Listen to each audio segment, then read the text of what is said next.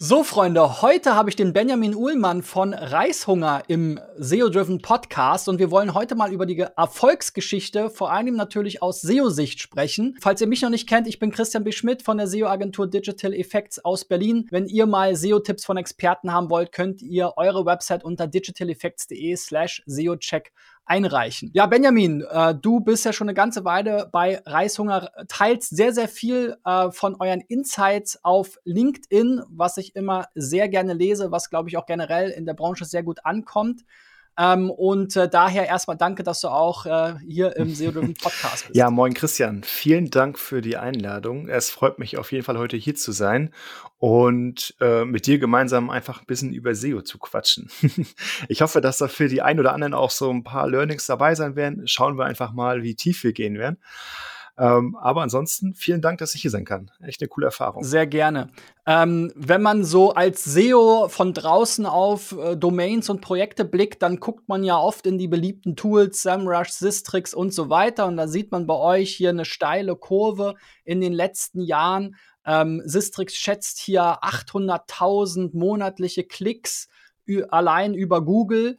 Ähm, haut das so ungefähr hin oder ist äh, diese Schätzung überzogen? Ja, kann man jetzt schwer sagen, weil monatlich ist natürlich immer so ein bisschen vom Zyklus abhängig, in dem man sich gerade befindet.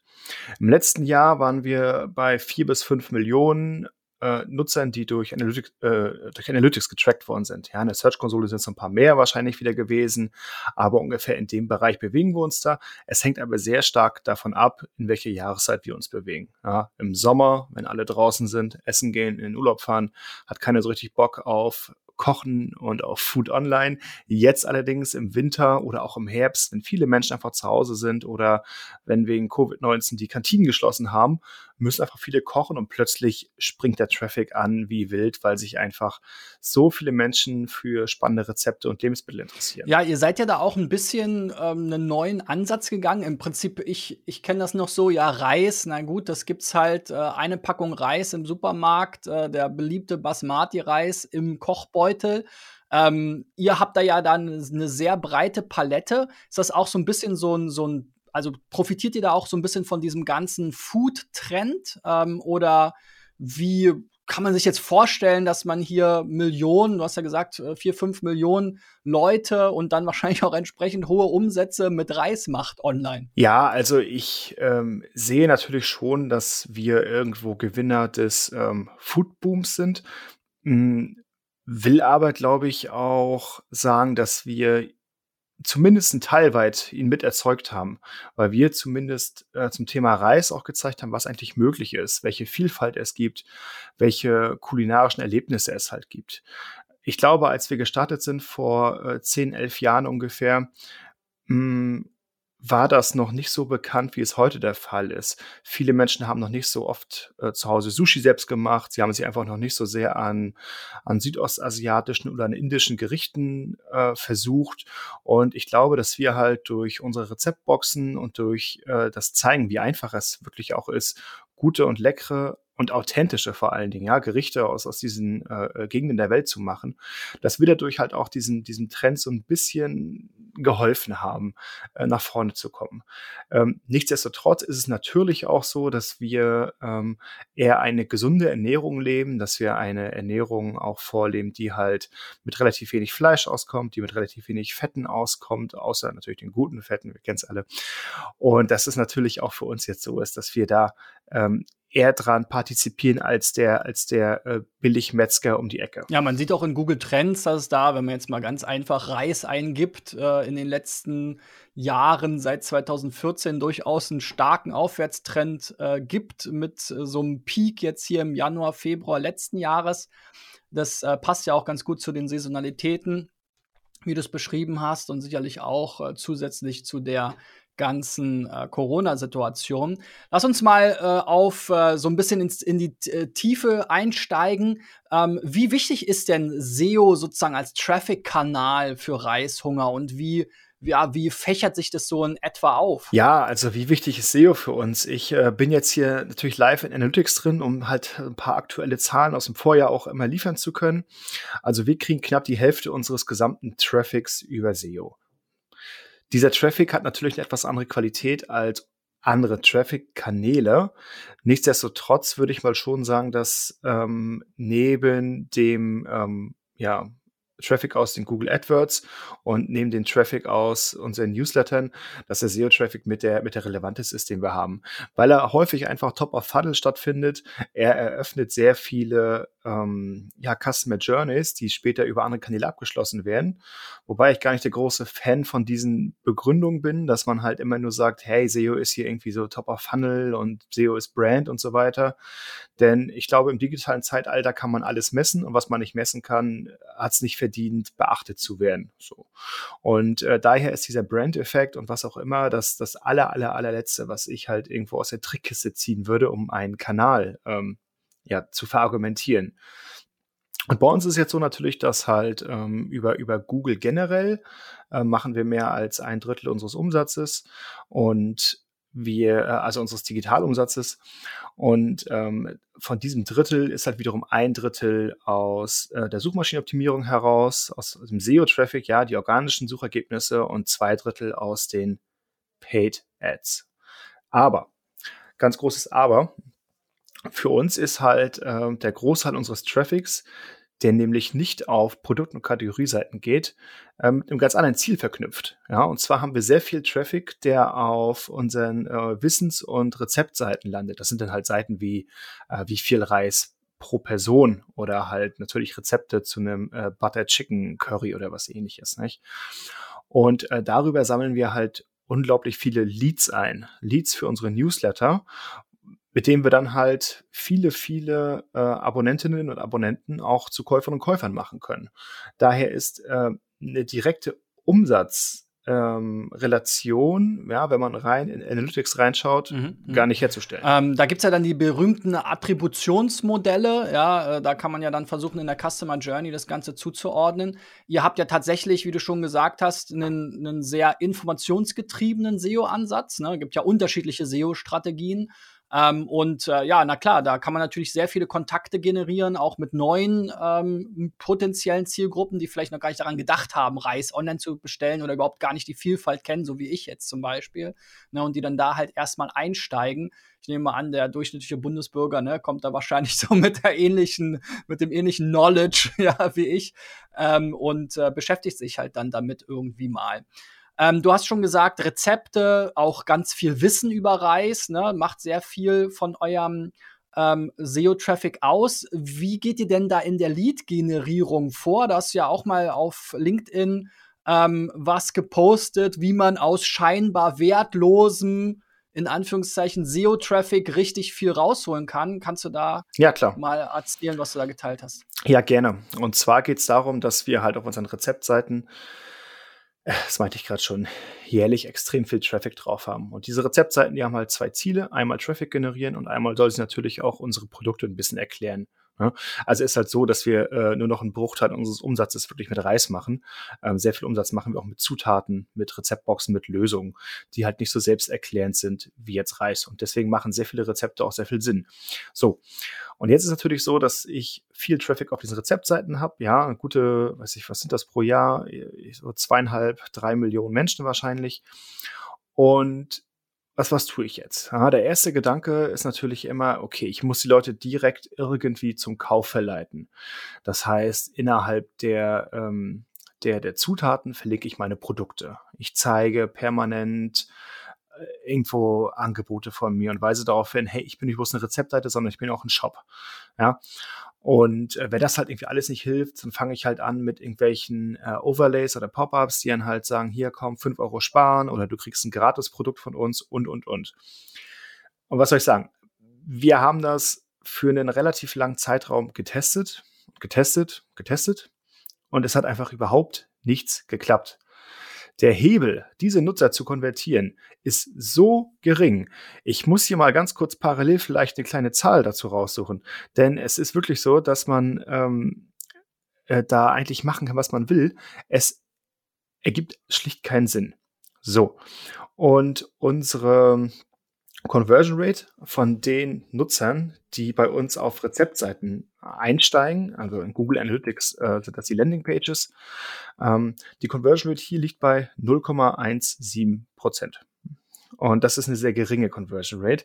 Äh, unser, unser, unser traffic-stärkstes Rezept, welches im letzten Jahr 320.000 äh, Sessions ähm, bewirkt hat, hat eine Conversion Rate von 0,01 Prozent. Ja.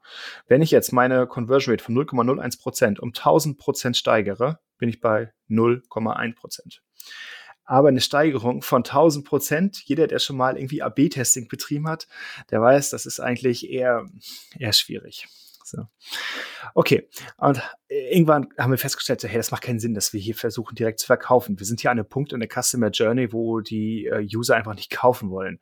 Also was machen wir? Wir gehen nochmal einen Schritt zurück und versuchen den Funnel noch ein bisschen weiter oben oder anzusetzen und zwar mit unserem Newsletter und ähm, versuchen halt über ein Exit Intent Banner, ähm, wobei Exit Intent Banner in Zeiten von Smartphones, wo es kein Exit Intent mehr gibt, äh, mittlerweile auch irgendwie die Begrifflichkeit verliert zu bisschen an Bedeutung. Ähm, das heißt, sagen wir einfach mal über irgendwelche getriggerten Banner oder äh, Engagement äh, Modale, äh, wie auch immer, die ploppen halt irgendwann bei dir auf und äh, öffnen halt ein Gewinnspiel. Und über dieses Gewinnspiel ähm, waren wir plötzlich dazu in der Lage, pro, pro Monat, ich glaube, um die 5.000 bis 6.000 Leads zu generieren.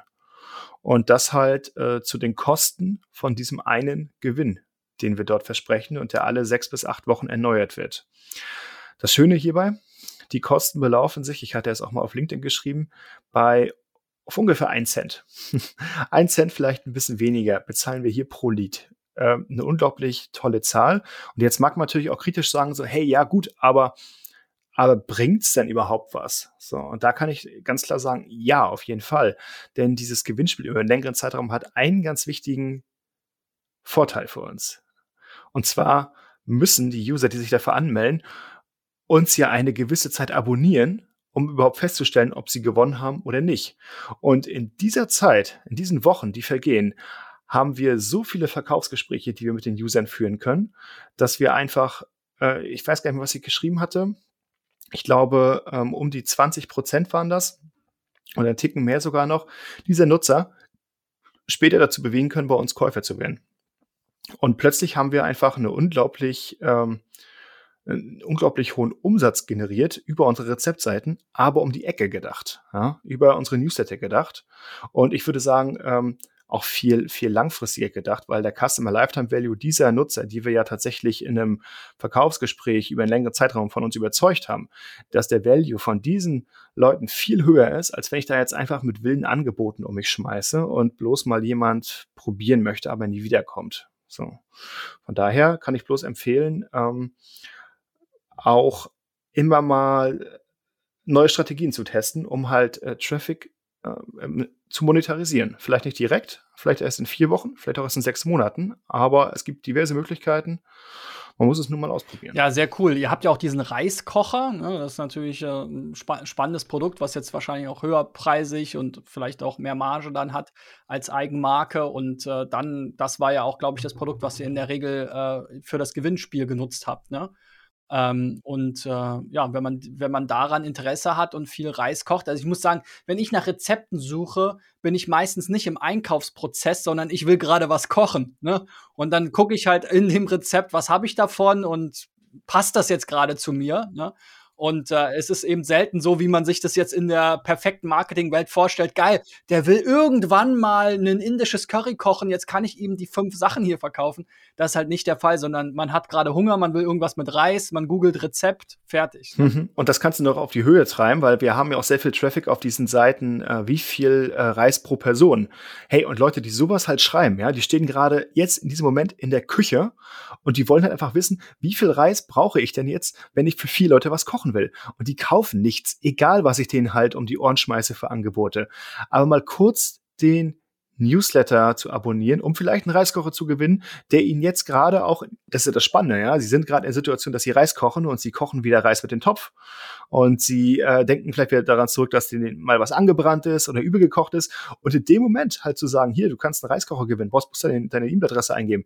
Also ganz ehrlich, das ist doch eigentlich ein perfekter Trigger. Ja, ähm, ja. Besser geht's auch nicht. Dann, äh, ja, wir als SEOs beschäftigen uns ja auch sehr gerne mit Updates. Ähm, da seid ihr jetzt in der äh, ja, Vergangenheit eigentlich immer ganz gut weggekommen.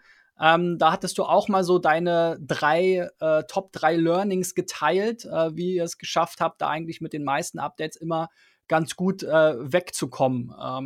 Was sind diese drei Learnings? Ja, was sind diese drei Learnings? Also zunächst muss ich da mal ganz klar sagen, äh, dass ich mich überhaupt nicht auf Updates fokussiere. Also diese ganzen Updates, die in den letzten Jahren gekommen sind, äh, ganz ehrlich, man konnte doch eh nichts mehr machen. So, die haben doch einfach nur gezeigt, ob das, was man in der Vergangenheit gemacht hat, gut oder schlecht war. Ist ja nicht so wie damals bei Penguin, dass auf einmal komplette Strategien und äh, SEO-Agenturen auseinandergerissen werden, weil deren, deren Arbeit einfach nicht mehr funktioniert. Heute ist es ja einfach so, dass ähm, nach meinem Verständnis jedes Update einfach einen höheren Fokus auf Qualität legt und Google immer besser darin wird, die, die Nutzerinnen und Nutzer zu verstehen und immer stärker als Trittbrettfahrer agiert, um mit den Algorithmen, die Google entwickelt, diese User zu imitieren. Das heißt, wenn wir einfach durchgehend, und das ist mein erster Punkt, auf eine gute Qualität setzen, ja, auf eine gute inhaltliche Qualität, auf eine gute Website-Qualität, dann ist das einfach schon die halbe Miete. Der zweite Punkt, den, den ich dann geschrieben habe, äh, der für mich auch eins der wichtigsten Learnings ist, um halt langfristig im, im, im, in der Suchmaschinenoptimierung erfolgreich zu sein, das ist ganz klar saubere Strukturen. Es geht nach meinem Verständnis kaum etwas über saubere Strukturen. Es sollte keine komischen Seiten geben, die niemand braucht. Jede Seite äh, auf einer Website sollte einen Mehrwert für Nutzer haben. Absolut jede. Es sollte einfach eine klare und einfache äh, Struktur äh, im Quellcode geben. Es sollte auch eine klare und einfache äh, Struktur und Verknüpfung der Seiten untereinander geben.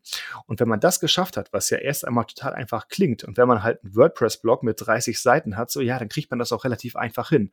Hat man jetzt aber einen Shop mit äh, mehreren 10.000 Seiten, gibt es ja ganz andere Herausforderungen ähm, umso wichtiger, gerade hier äh, zu jeder Zeit auf saubere Strukturen zu setzen und äh, nicht schon beim nächsten Relaunch auf Shopware 6 äh, mit irgendwelchen Workarounds zu arbeiten, die irgendwelche Vorgaben erfüllen, sondern die total unwichtig sind. Und wenn wir halt hier anfangen zu schlampen bei unseren Strukturen, ja, dann kann der beste Content der Welt äh, keine guten Rankings mehr für uns rausholen. Und äh, der dritte Tipp, den ich habe, ist auf jeden Fall, dass man sich regelmäßig von Altlasten trennen muss. Das ist ähm, ein Punkt, den ich gerade schon mal angeschnitten habe. Jede Seite sollte einen Mehrwert für User äh, bieten. Wenn ich jetzt allerdings ähm, 10.000 Seiten habe und auf 8.000 davon überhaupt gar keinen Traffic, dann stellt sich ja ganz schnell die Frage, wozu brauche ich die überhaupt? Ja, wenn ich halt vielleicht ein B2B-Unternehmen bin mit 20 Subdomains, weil halt irgendwie jeder Praktikant seine eigene Subdomain braucht, um halt das Produkt da irgendwie perfekt äh, zu präsentieren. Es geht aber kein Mensch auf diese Seite rauf, dann muss ich mich halt fragen, wozu brauche ich diese Seite? Je mehr Seiten wir abschalten, umso besser werden wir langfristig im SEO-Game sein. Ähm, ja, das waren im Endeffekt so meine drei Tipps und das ist alles keine Rocket Science. Da sind keine Hacks mit drin, da ist kein, kein, kein Growth-Hacking und sowas. Nein, das ist einfach ein langfristig guter Job mit viel kleinen Schritten. Also, was man landläufig unter, unter Arbeit bezeichnen würde, ja? Es ist einfach Arbeit. So. ich glaube, gerade für viele Online-Shops ist es halt wirklich ein Riesenthema mit dieser äh, Hygiene und der Deindexierung von Seiten. Ähm, das ja, das treffen wir immer wieder an. Ja, da gibt's dann irgendwelche Strukturen. Das krasseste Beispiel, was mir da gerade im Kopf kommt, ist eine Seite, die hat 8000 Kategorien für 3000 Produkte. Ja, macht schon rein logisch keinen Sinn. Ja, das ist bescheuert. Das macht doch, das macht doch keinen Sinn. Nee. Ähm, das beste Beispiel, was ich hier geben kann, ist, jeder, der das hört, sollte sich mal bei äh, Sistrix Urlaubsguru anschauen. Urlaubsguru hat auch vor ein paar Jahren mal 97 Prozent ihrer Seiten ausgemistet, woraufhin deren Sichtbarkeit explodiert ist. Also ich meine, bestes Beispiel ever. Wir haben das gleiche, das habe ich auch vor kurzem mal auf LinkedIn geshared, von ein paar Jahren mit der AOK gemacht. Da sind wir von etlichen Subdomains auf, auf äh, Subfolder gegangen und haben eine wesentlich einfachere URL- und Contentstruktur dadurch aufgebaut. Ja, die Sichtbarkeit hat sich verdreifacht. Äh, das Ziel war halt einfach nur ein Plus von, äh, ich weiß wann das, irgendwie 10 oder 20 Prozent.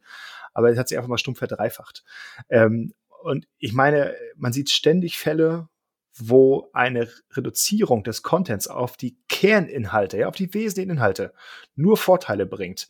Und dennoch gibt es immer noch ganz viele Menschen, die das nicht verstehen wollen, verstehen können. Es ist mir teilweise unerklärlich, aber ich finde es auch auf der anderen Seite gut.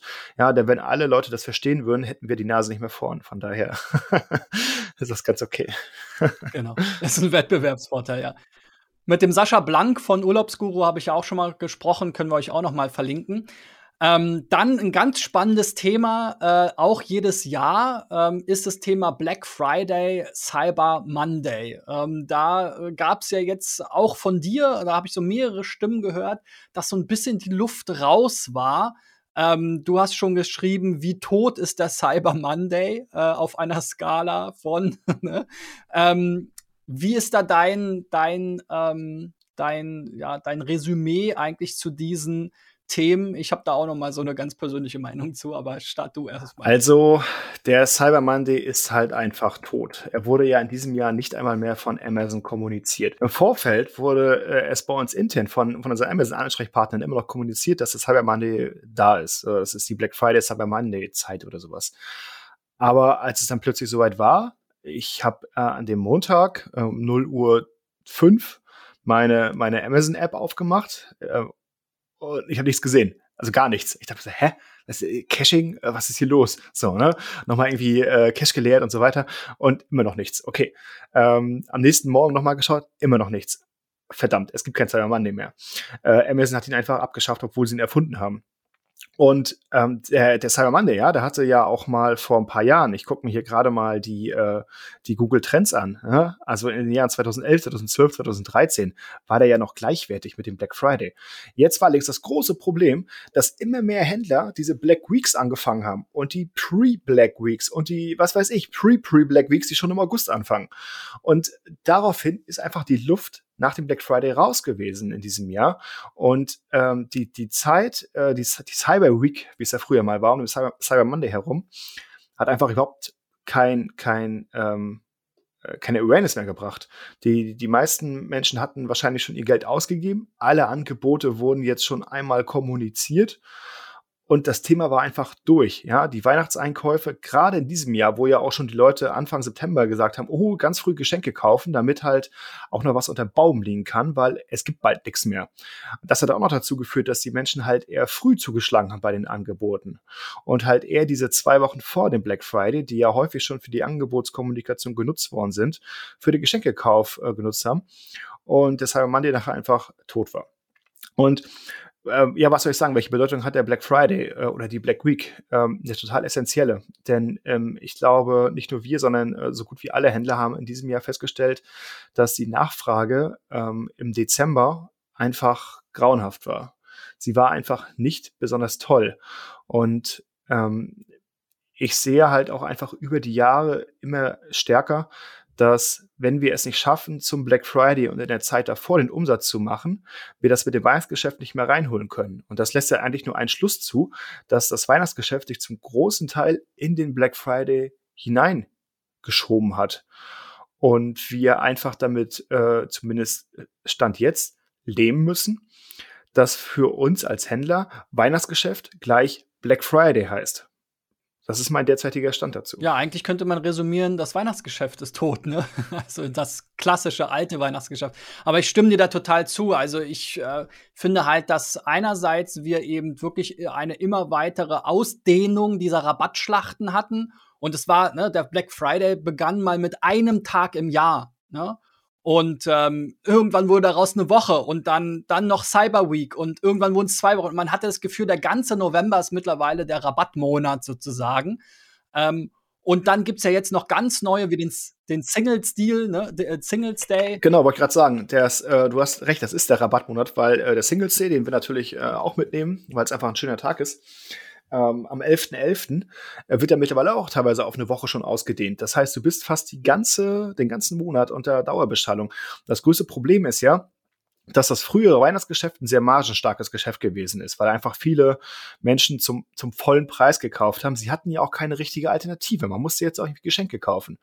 Durch diese ganzen ähm, äh, Black Friday und Cyber Monday äh, und, und, und Singles Day Aktionen ist es aber natürlich so, dass die Preise immer stärker versaut werden und dass ein früher margenstarker Dezember mittlerweile ein margenschwacher November ist, auch wenn er natürlich in absoluten Zahlen sehr gut ist. Aber das ist halt eine Entwicklung, die nicht besonders toll ist ist. Und das Schöne daran ist, dass viele da mittlerweile auch so einen kleinen Riegel vorgeschoben haben und ihre Rabatte krass limitieren, ja, und einfach wirklich nicht mehr sagen, komm Black Friday, äh, äh, wir pfeifen hier komplett auf die Marge, genau, sondern dass das viel gezielter mittlerweile von, von, den, von den meisten Händlern eingesetzt wird, was ich halt wiederum gut finde, weil, weil da viele einfach aufgewacht sind. Ja, das muss ich auch sagen. Auch als Konsument, da kamen sicherlich jetzt mehrere Sachen dazu. Auch zum Teil eben gerade jetzt, also gerade im Unterhaltungselektronikbereich war das ja auch immer ein Riesenthema. Ne? Aber durch diese ganze Chip-Knappheit äh, und so weiter muss man auch sagen, gab es halt auch einfach kaum noch richtig gute Deals. Man war ja schon froh, jetzt wenn man sich so bei, bei Grafikkarten oder sowas umschaut, ne, war man ja schon froh, wenn man die, die Produkte zum UVP bekommen hat und nicht mit Aufschlag oder nur im Bundle mit einem fertig konfigurierten PC, den man am Ende äh, nicht braucht oder sowas. Ne? Also ganz witzige Geschichte. Baust du, dir, baust du dir, baust du dir etwa so einen kleinen Mining-Cluster im Keller auf oder wofür brauchst du Grafikkarten?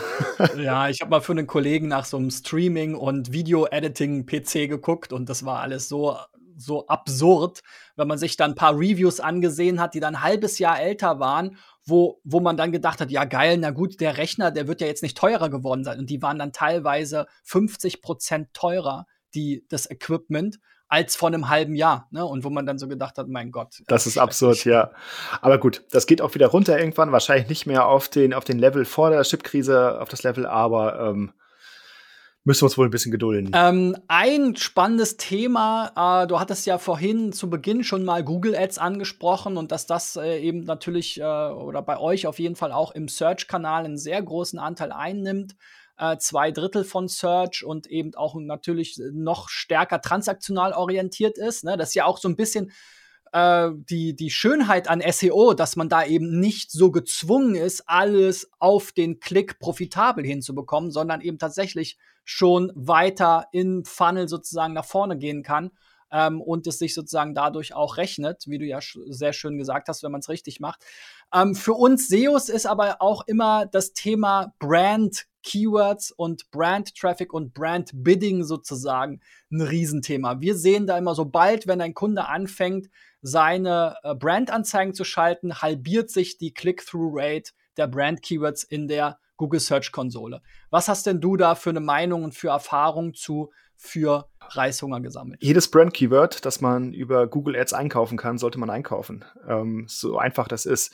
Und äh, damit sich da die Teams nicht in die Quere kommen, ist es für mich auch total wichtig, dass halt SEO und SEA Hand in Hand arbeiten. Ähm, und, und Conversion-Optimierung im besten Fall auch noch und CRM auch noch von mir aus. Ja, die, diese vier Teams, die sind so essentiell miteinander verknüpft, äh, dass ich diese Konkurrenzgedanken teilweise nicht verstehen kann. Es gibt ja immer noch auch äh, viele Unternehmen, die haben eine SEO-Agentur, eine SEA-Agentur und, und in der Mitte sitzt halt irgend so ein, äh, irgend so ein, irgend so ein äh, Marketingmanager mit so, mit so einem Online-Marketing-Manager IHK-Abschluss, der das überhaupt nicht einordnen kann, was da eigentlich abgeht, ja.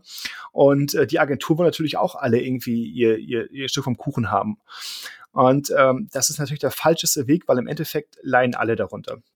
So, und ähm, warum bin ich halt dafür, dass man ähm, jedes äh, Brand-Keyword, was man eigentlich zum guten Preis einkaufen kann, über Google Ads ausspielen sollte? Ganz einfach, weil wir bei den Google Ads einen großen Vorteil haben, den wir im SEO nicht haben oder nicht in dieser, nicht in dieser Qualität. Und zwar ist das AB-Testing.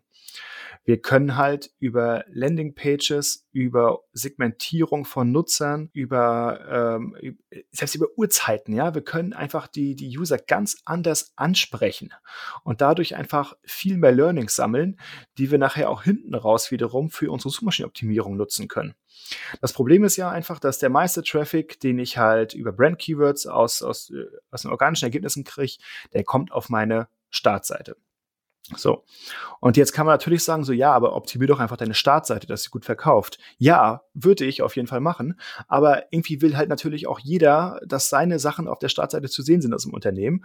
Und es gibt nichts politischeres an der Website als die Startseite. Ja? Das heißt, die Startseite irgendwie performance-driven aufzubauen, ohne dass da irgendjemand aufschreit im Unternehmen, ist nach meiner Sicht ziemlich unmöglich. So. Und ähm, daher ich mag Startseiten generell nicht, weil das ist die overratedste Seite, die es gibt. Ja, da kommen Leute eh bloß rauf und springen sofort in die Navigation. Ja. Und wenn du noch einen Slider oben eingebaut hast, dann, dann wird's immer schlimmer.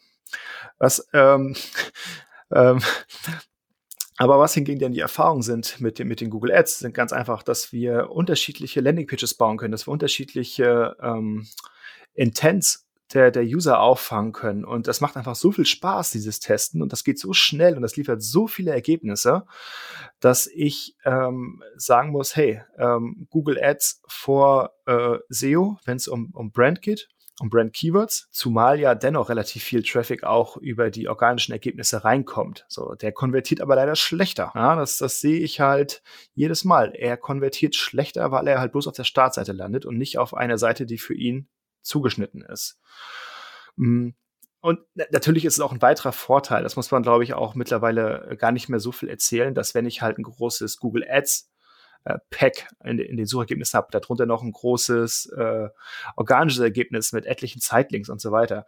Ähm, Im besten Fall noch irgendwo Google Shopping Produkte, dass ich natürlich auch einfach diese, diese Seite owne. Ja, ich owne sie halt einfach und ich verdränge jeden Mitbewerber aus dem Point of View, sodass eigentlich die User gar nicht darum herumkommen, ähm, auf, auf meine Anzeige zu klicken oder auf mein ja, Ergebnis. Ja. Also ich glaube auf jeden Fall äh, für Unternehmen, die halt auch solche Reputationsprobleme haben, ne? oder wo es eben wirklich harten Wettbewerb gibt, ähm, der dann eben auch sich gerne mal über die, an, über die organischen äh, Brand-Rankings schaltet. Ne? Ähm, er darf zwar die, die Brand nicht im Anzeigentext verwenden, aber einbuchen darf es trotzdem. Ne? Also äh, es gibt sicherlich viele Fälle.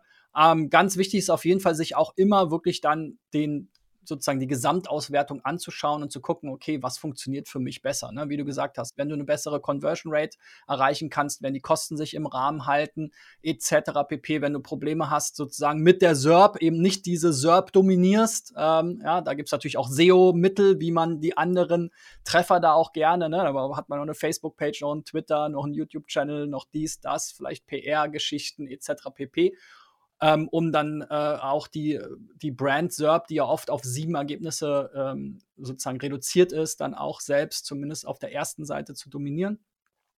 Ähm, und man sollte sich auf jeden Fall halt wirklich äh, äh, ehrlich äh, am Ende des Tages angucken. Ne? Weil am, es gibt auch Fälle, ne, wo man dann äh, letzten Endes, wenn man dann äh, die Anzeige auch nur auf die Startseite macht und diese genannten Probleme nicht hat, ähm, dann zahlt man einfach nur für den, für den Klick ne, für den man vorher hätte nicht unbedingt zahlen müssen. Ne? Also dann muss man wirklich es auch so gut machen, wie du es beschrieben hast und halt auch was rausholen. Ähm, und nicht einfach nur sagen, oh ja, wir können da auch unsere Startseite einbuchen. Super. Ne? Genau, also ich rede natürlich schon auch von, von, von einer gewissen Competition halt. Ne? Also wenn es eh keinen Wettbewerb gibt, äh, wenn meine Seite sowieso Schrott ist, so, dann ist es vollkommen egal, was ich mache. Ne? Ähm, wenn allerdings der Wettbewerb ziemlich hoch ist, ja. Und wenn ich jetzt das Brand-Keyword, wenn es nicht mehr Reishunger ist, welches sich im Preis schon um 350 Prozent gesteigert hat innerhalb eines Jahres, ja, wenn es also nicht mehr Reishunger ist, sondern Nike, ja, dann ist das auf einmal natürlich ein ganz anderes Spiel, weil ich habe einen Wettbewerb zwischen hunderten Händlern und Nike selbst um, um diese Keywords. Und natürlich muss man dann hier auch mal von dieser Strategie, die ich gerade in den Raum geworfen habe, abweichen. Aber ehrlicherweise betrifft das ja die wenigsten Leute, die im Marketing arbeiten. Ähm, ganz, ganz, ganz oft geht es ja genau um dieses große Mittelfeld, um, äh, um, um, die, um diesen Handelsmittelstand, würde ich einfach mal sagen, der nicht im übelsten Wettbewerb äh, hängt, aber dennoch auch Wettbewerber hat, die, die wissen, was man zu tun hat. Und die halt auch mal gerne vielleicht die, die Brand des, des Wettbewerbers mit in ihre Keywords aufnehmen. Und ganz oft passiert das ja auch unbewusst, ja, weil die einfach so eine DSA laufen haben. Also läuft einfach so eine DSA durch und dann, dann weiß halt irgendwie der eine Baumarkt gar nicht, dass er auf, äh, Baumärkte wissen wahrscheinlich schon, das sind eher die größeren, aber dann weiß der Shop halt gar nicht, dass er auf den anderen bietet. Sobald auch dein Name so ein bisschen generisch ist, ne? Also ich meine, bei uns jetzt irgendwie Digital Effect, selbst Reishunger, gibt ja noch schlimmere, ne? Die dann quasi wirklich eine generische Domain haben, ja? Notebooks billiger, ja, was wollen die machen? Da werden definitiv Leute drauf buchen, ne, auf so eine Kombination an Keywords. Ähm, da gibt's diverse Cases, gerade von Online-Shops und so weiter, die ja oft auch so ein bisschen aus der aus der Historie heraus so eine Keyword-Domain haben. Ne? Manche äh, sind da ja auch sehr, sehr groß, ne? Ähm, Flüge.de oder weiß ich nicht was, ne? Die müssen ja irgendwie auf ihre Keywords buchen, ne? Weil, ja, da wird das ja auch, wie du schon gesagt hast, von Google halt durch irgendwelche ähm, Einstellungen auch einfach mitgenommen, ne? Wenn du so ein bisschen einen generischeren Namen hast. Ja? Selbst wenn du jetzt nicht exakt flüge.de einführst. Und manchmal ist es einfach Pech halt so, wa? weil, dein, weil du willst halt irgendwie nur Kajaks verkaufen online und dann gibt es halt irgendwie Kajak, diese riesige Flugsuche. die treibt halt die Preise absurd ja, in die Höhe. Ja. Ähm, jetzt hast du ja schon viel so über das Thema sozusagen Marketing-Mix, ne? Also es nicht äh, so sehr in den einzelnen äh, ja, Buckets sehen, nicht so stark trennen, ähm, was ja wirklich viele eben tatsächlich natürlich auch noch so ein bisschen aus der Natur oder aus der äh, ja, Historie heraus so machen. Äh, was sind denn so Erfolge, die man jetzt auf so eine ja, übergeordnete Strategie und vielleicht auch gut kooperierende Teams zurückführen kann? Hast du da ähm, ja irgendwelche Beispiele? Die das noch mal ein bisschen verdeutlichen. Ja, ähm, ich, ich habe dazu jetzt tatsächlich gerade keine Zahlen rausgesucht, aber ich kann das auf jeden Fall ähm, ähm, relativ logisch erklären. Und zwar hatte ich ja gerade schon mal gesagt, welche Teams sich eigentlich eng miteinander verzahnen müssen. Und, und das sind halt ähm, die Teams Search, das sind die Teams CRM und das sind die Teams CRO. Ja? Und zwar aus einem ganz einfachen Grund. Das ist halt so, so eine triviale und effiziente und tolle Customer Journey, die man damit aufmacht. Denn äh, wir wissen ja einfach, dass wir mit, mit dem ganzen Traffic, den wir auf die Seite kriegen, äh, was ich vorhin schon meinte, nicht direkt äh, Umsatz machen und halt noch unser CRM-Team brauchen, welches halt über verschiedene Newsletter, welches halt über verschiedene äh, Push-Nachrichten oder was auch immer äh, die, die, die User quasi in, in Käufer umwandelt. So. Und damit das Ganze halt gut funktioniert, braucht es halt effiziente Werbemittel. Und äh, die Effizienz wird halt wiederum von dem, von der Conversion Rate Optimierung, ja, von dem CAO-Team äh, gesteuert, welche halt sagen, okay, jetzt kommt ein Google Traffic halt auf diese Seite. Und vielleicht schaffen wir es doppelt so viele User davon zu Newsletter-Abonnenten zu machen. Und von den Leuten, die halt äh, den Newsletter dann empfangen, ja, schaffen wir es halt durch äh, CAO doppelt so viele Klicks halt zu generieren, ähm, habe ich schon einfach äh, viermal mehr Traffic, äh, der am Ende des Tages aus meinem ähm, aus meinem äh, Newsletter herauskommt. Dadurch hast du wieder mehr äh, Mittel zur Verfügung am Ende des Tages, um vielleicht auch stärker in SEO zu investieren und wiederum mehr Traffic äh, zu generieren. Das ist halt wirklich so, so ein kleines Spinwheel, welches man da aufbauen kann. Und ähm, ich sehe halt diese drei Teams daher total eng aneinander. Ja. Auch dahin geht natürlich, dass ich tolle Landingpages benötige. Also wenn ich jetzt ähm, die ähm, wenn ich jetzt, die, ich, ich kann ja den geilsten SEO-Traffic der Welt kriegen, wenn meine Seiten, die, die aufploppen, ja, einfach nicht besonders toll sind, so. Und wenn sie halt den, den User nicht catchen, dann bringt es mir nur sehr bedingt etwas. Und ich meine, wie, ich würde einfach mal gerne wissen, weißt du, wie viel Traffic den SEOs generiert haben, verpufft, weil nicht genug Wert auf Conversion-Optimierung oder Landingpage-Optimierung gelegt wird auf der eigenen Seite. Ähm, ich glaube, dass es weit über 95 Prozent ist. Ja, sehr cool. Vielen lieben Dank. Lasst uns einen Daumen nach oben da, wenn ihr das Gespräch äh, verfolgt habt bis jetzt. Abonniert natürlich äh, SEO Driven für weitere spannende Gespräche. Ganz wichtig auch die Benachrichtigungsglocke aktivieren bei YouTube. Hier in diesem Video habe ich mit Benedikt Kirch von Obi gesprochen. Wir hatten ja die Baumärkte ganz kurz. Auch ein sehr spannender Online-Shop-Case, auch in Kombination mit Local SEO. War auch ein sehr, äh, ja, ausführliches Gespräch. Das kann ich euch auf jeden Fall ans Herz legen. Wenn ihr äh, mal Tipps von SEO-Experten haben wollt zu eurer Seite, dann reicht sie ein unter digitaleffects.de slash SEO-Check. Benjamin, vielen Dank fürs Mitmachen und bis bald. Ciao, ciao. Sehr gerne. Ciao.